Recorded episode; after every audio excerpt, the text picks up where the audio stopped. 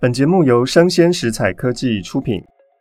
为了让今天遇到爱玲姐内容更加的丰富，品质越来越好，张爱玲的《金锁记》，我们决定以付费上架，希望继续能够得到您的支持。Hello，欢迎一起今天遇到爱玲姐。我们上一次结束了《金锁记》的故事，到底要请谁来讲这么重要的作品呢？因为在夏志清的《中国现代小说史》里面告诉大家，《金锁记》是中国从古以来最伟大的中篇小说，所以当然我们要请娘娘等级的人物来跟大家谈一谈《金锁记》。那当然，沈娘娘就会是最好的选择。我们欢迎东吴大学中文系的沈慧茹老师耶！正道好，大家好。嗯，娘娘是学生乱叫的啦，你怎么也跟着叫？不是大家都在叫吗？全世界都在叫你沈娘娘吗？好，娘娘读过《金锁记》之后呢，觉得夏志清的判断准不准确啊？因为他居然用最伟大来形容《金锁记》，你觉得呢？嗯，我觉得蛮准确的耶，因为我自己。在看所有张爱玲的小说篇章里面，嗯，《金锁记》是给我印象最深刻、最恐怖的，是是是、嗯，因为他刻画的人性实在是可能小的时候不太能够理解那种人与人之间，呃，很幽微、很说不出来的关系啊。那那个是人性很险恶，以及你可能要长大到一定岁数之后才能够了解的东西。嗯，嗯是。好，《金锁记》既然这么的可怕。嗯，我觉得更可怕的是，它好像是一个真的故事。嗯，对对，呃，《金锁记》呢，根据张爱玲弟弟张子静的口述，哦，认为，呃，他的情节呢是他的太外祖父，也就是李鸿章的次子李金树啊，金就是金国的金，树就是计数的数啊，李金树一家人的生活为背景。那其中主要的这个像什么费劳啦、鸦片啦、纳妾啦等等，呃，都是从这个小说中江府的大奶奶啊的口中说出来的。那这些有一部分呢，都是他们家族的故事。像譬如说，呃，李家有一个呃这个天生残废的李国皮啊，那么娶了乡下姑娘。而这个乡下姑娘呢，呃，爱玲姐弟呢，就是喊她三妈妈，就也就是曹七巧的原型。那另外还有长白是林表哥啊，那长安是康姐姐，好，所以这一些故事原型都是他们的亲戚。那《金锁记》里的这个二爷呢，啊，那么就影射在李家做过招商局局长的李国杰，他的三弟，他是天生软骨症啊，又其貌不扬，嗯。不容易娶到官家女子啊，所以就凑合了一个农村姑娘啊，延续香火。这也就是故事中曹七巧进入侯府的一个由来。那跟曹七巧有暧昧关系的三爷江继泽呢，指涉的就是李家排行老四的啊。那么风流倜傥，是一位十足的纨绔子弟，呃，吃喝嫖赌都来啊。那现实生活里的长安康姐姐。也如同张爱玲在小说里写的，他不过是中等姿色，而长白呢，啊，那么就是一个瘦小白皙的年轻人。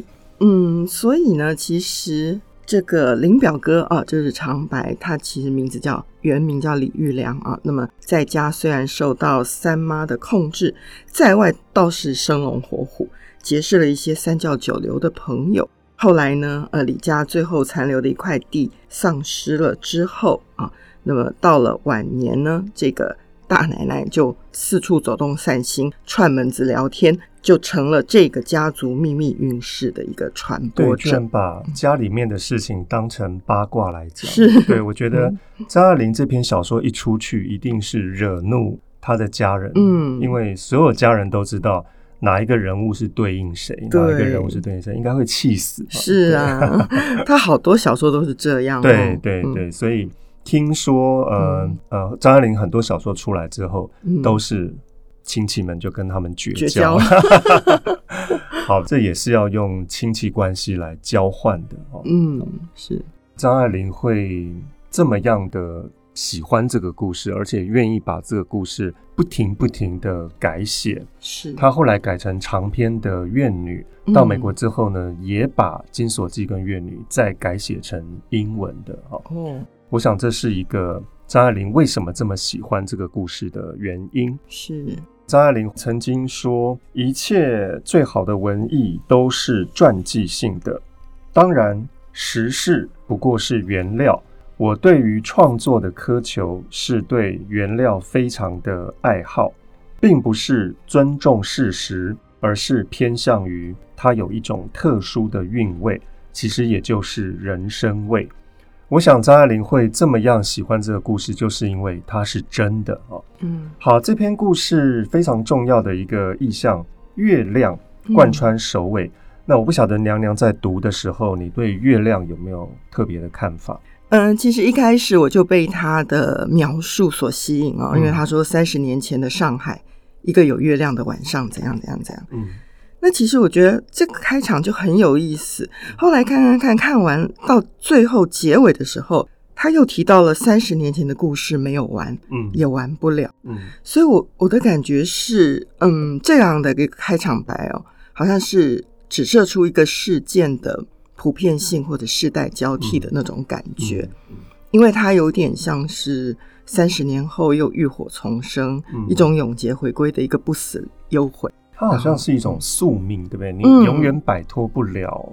一种东西，即使已经现代了，已经自由了，已经民主了，是已经不同朝代了，嗯，但人好像总会陷溺在某种东西里面。对，就是一种世世代代的轮回。那这个月亮，娘娘觉不觉得它有影射曹七巧的味道？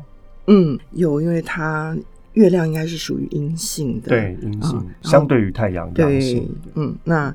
对于曹七巧这个人，他的一生从呃看似光鲜走到幽暗的一个心灵，嗯，我觉得这个是有一种暗示性。嗯嗯，而且很有趣的是，曹七巧到了小说的中后面，他居然变成了一个白色的太阳，嗯，他已经变成了父权的。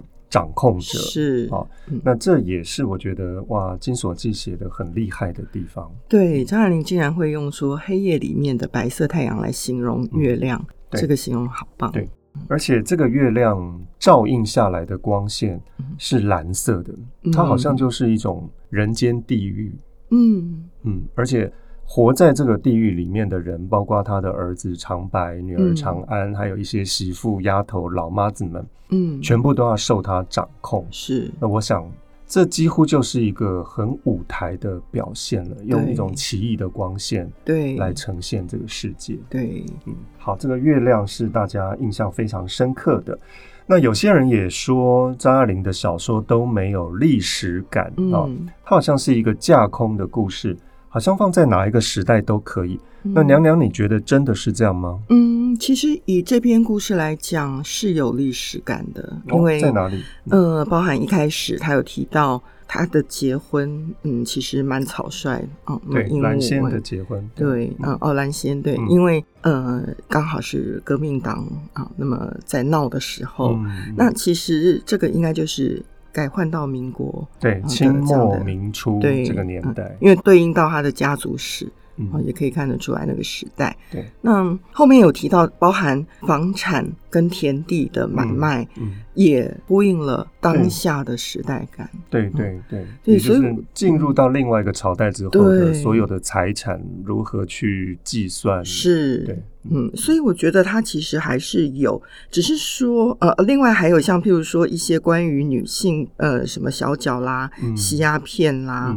嗯，这个姨奶奶啊这一类的，嗯、呃，其实这一类的符号也都是呼应呃清末民初民初的那样的一个时代，所以它是非常有历史感的，因为我们好像就进入到了那个年代的所有的细节，你都可以感受得到、看得到。嗯，所以它虽然没有像左派小说这么样的去表现革命啦、战争啦，嗯，但其实张爱玲是用另外一个方法把生活。凸显在所有的读者的面前，嗯，而让很多读者误以为说他好像没有时代，其实它的时代感才是更重的。对。对，我记得我在教张爱玲的小说的时候，有很多同学反映说，嗯，他看不下去，诶，因为里面的文字，嗯，不是现代当代的作家用的文字，嗯，它有点像《红楼梦》《金瓶梅》嗯。的那种比较可能一百年前的文字，嗯，所以我想这也是一种时代感吧，因为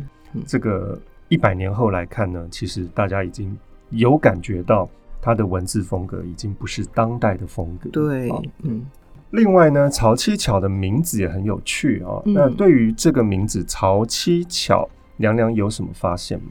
嗯，她是七月出生的，对，阴历七月、嗯、是，对，所以是鬼月。鬼月，然后嗯、呃，像他跟他的舅舅，他舅舅好像叫曹大年。对，好像他们的他们的名字好像都有一点跟时令有时令有关。嗯，我很多同学叫国庆啊。哦，嗯，所以嗯，所以是不是有在小说里面呼应这个七月出生的？嗯，对，有吗？在小说里面有一个片段哦，提到嗯，他从玻璃窗看出去，他想要看江继泽离开的身影。那看出去的时候呢，上面他说他有描述说，呃，隐隐约反映出弄堂里有一个巡警的缩小的影子，嗯，然后呢，一辆黄包车呃从他的身上碾过，嗯，那这个当然是因为呃玻璃跟现实影像之间的一个折重叠重叠跟落差啊，呃，但是感觉就好像是一个呃梦境或者是呃一种鬼影，对，鬼影幢幢的那种感觉。后面又有提到小孩，呃，踢球啊，嗯、那么踢出了玻璃窗的边缘，然后邮差骑着自行车复印在巡警身上。嗯，那一溜烟掠过，都是些鬼，多年前的鬼，多年后没投胎的鬼。嗯，所以这里，嗯，张爱玲其实就已经在文字里面有暗示了这样子的一个鬼怪形象，嗯，也就是呼应七巧这个名字啊，嗯、因为。嗯，主观的视觉反映客观的现实，那当然鬼才会看到鬼的形象，嗯、所以当然就是一种女鬼的暗示。嗯，那这个也让我想到在小说的结尾，嗯，张爱玲描述说曹七巧这个时候已经失去血肉了，嗯，她把她手上的翠玉镯子。一直推推推到了肩膀上，我相信一般的健康的女性是没有办法推的啊，只要推大概三公分，你就会卡住，因为你吃太多了哈。但是曹七巧已经失去血肉，所以她在暗示什么样的人会失去血肉，只剩下好像那种瘦骨嶙峋的人，嗯。那当然就是接近死亡的人，或者直接等于。鬼的形象哈，嗯，所以我觉得这个小说的结尾真的是很折人、很很吓人的结尾，嗯。另外，我们看到了张爱玲在散文当中曾经描述过曹七巧，说，呃，在自己的文章里面啊，她说曹七巧是非常彻底的人物，因为张爱玲说她的小说人物大部分都是不彻底的人物。她是用葱绿跟桃红这样的调色来调配他们的个性，嗯，但曹七巧例外。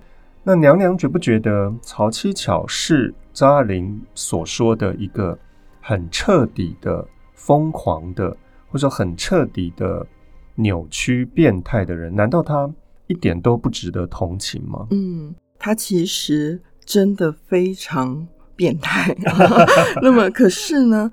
我们从他成为变态的一个过程当中，嗯、过程很重要。嗯、我觉得其实是对他寄予非常大的同情。嗯嗯，因为一个人会内外交迫，包含他嫁入的这个家族对他的看法，嗯、以及他自己的亲人对他的压榨。嗯，然后这中间还有他自己的情感没有办法。宣泄，或者是他的情欲没有办法呃完成这个满足，那这些种种的交迫积压之下，呃，塑造成他这样的一个人格。对，那我觉得这个过程是任何一个女子都承受对，都很难承受。所以我其实并不觉得他的变态是多么可怕，反而是蛮同情的。嗯嗯，其实，在小说的刚开头。我想娘娘也注意到，在小双跟凤萧在晚上聊天的时候，嗯、有一个赵妈妈就跟这两个女佣说：“哎呀，你们懂得什么？是我想你们懂得什么，也就是在反驳凤萧跟小双他们不断的在用言语蔑视曹七巧。那其实，在赵妈妈的眼睛里面呢，嗯、应该是那种同情的角度。对，我觉得这前面的这个描述很有意思，嗯、因为。呃，小双他们两个跟赵妈妈的这样的对话，它其实是呃，在整部小说里面，它有点像是那个呃，从周围或者是哦、呃，就我们在戏剧的编写上面有一个这样子一个叫做楼下场面，嗯、就是这些丫头们讲话，然后去凸显出这个主角人物。嗯、那赵妈妈的年纪。以及他的历练，对，其实就有点呼应他前面提到这个三十年前，这个三十年后月亮的这样的。赵妈妈是个证据啊，是，嗯，所以从赵妈妈的眼睛看出去，当然跟年轻的这些丫头们是不一样的，对，因为经历过了一些风霜。那你觉得曹七巧她是一个疯子吗？有些人觉得说她就是西洋文学当中的阁楼上的疯女人这个形象，嗯。嗯你觉得他疯了吗？嗯、其实，呃，是啊，他还是疯，他真的疯。对，因为他会讲出那些很呃很恐怖、很恐怖的，嗯，譬如说，嗯，这个包含裹小脚啦，啊、呃，那么爸爸女儿裹小脚这样的一个行为啊、呃，那么以及他的一些言语或者是在言辞之中对外人去掀开自己的家丑，对，而。却又觉得沾沾自喜，那这不是一般人会去做的。对，嗯，他这个疯当然并不是说，呃，也许他是故意的啊，但是是应该算是疯狂的行为，嗯、而不是真的精神上的发疯。嗯，因为张爱玲曾经说，曹七巧有一种。疯子的审慎与机智，其实他还是内心有一些理智的。对，嗯，这个机智就很很很厉害了。这个文字，对，尤其是他不想让他的女儿出嫁，嗯，他居然就用一句话就把那个同事房给赶跑了，对不对？嗯、对，就暗示他抽鸦片。对对对，我他说我女儿啊，抽两桶就下来了，哈，使得同事长吓死了。他原来要娶的是一个鸦片鬼，而且。常年的抽鸦片，好，实在是太聪明了，嗯、这个曹七巧，嗯，但也觉得呢很苍凉，很悲伤、嗯。是啊，《金锁记》之所以会这么样的受大家喜欢，也就是因为这些苍凉、这些很深刻的人性，让大家看了再看，你不同年纪看的时候，都觉得你会读到不一样的东西。哈、嗯，我听说《金锁记》的京剧。又要再上演了，嗯、是四月份的时候。嗯，嗯，好，那我们今天先到这里结束，我们下一次再请沈娘娘来告诉我们京戏的《金锁记》跟小说的《金锁记》有什么不一样。好，嗯，好，我们今天就到这边，希望我们再次的能够遇到艾玲姐。好，拜拜，拜拜。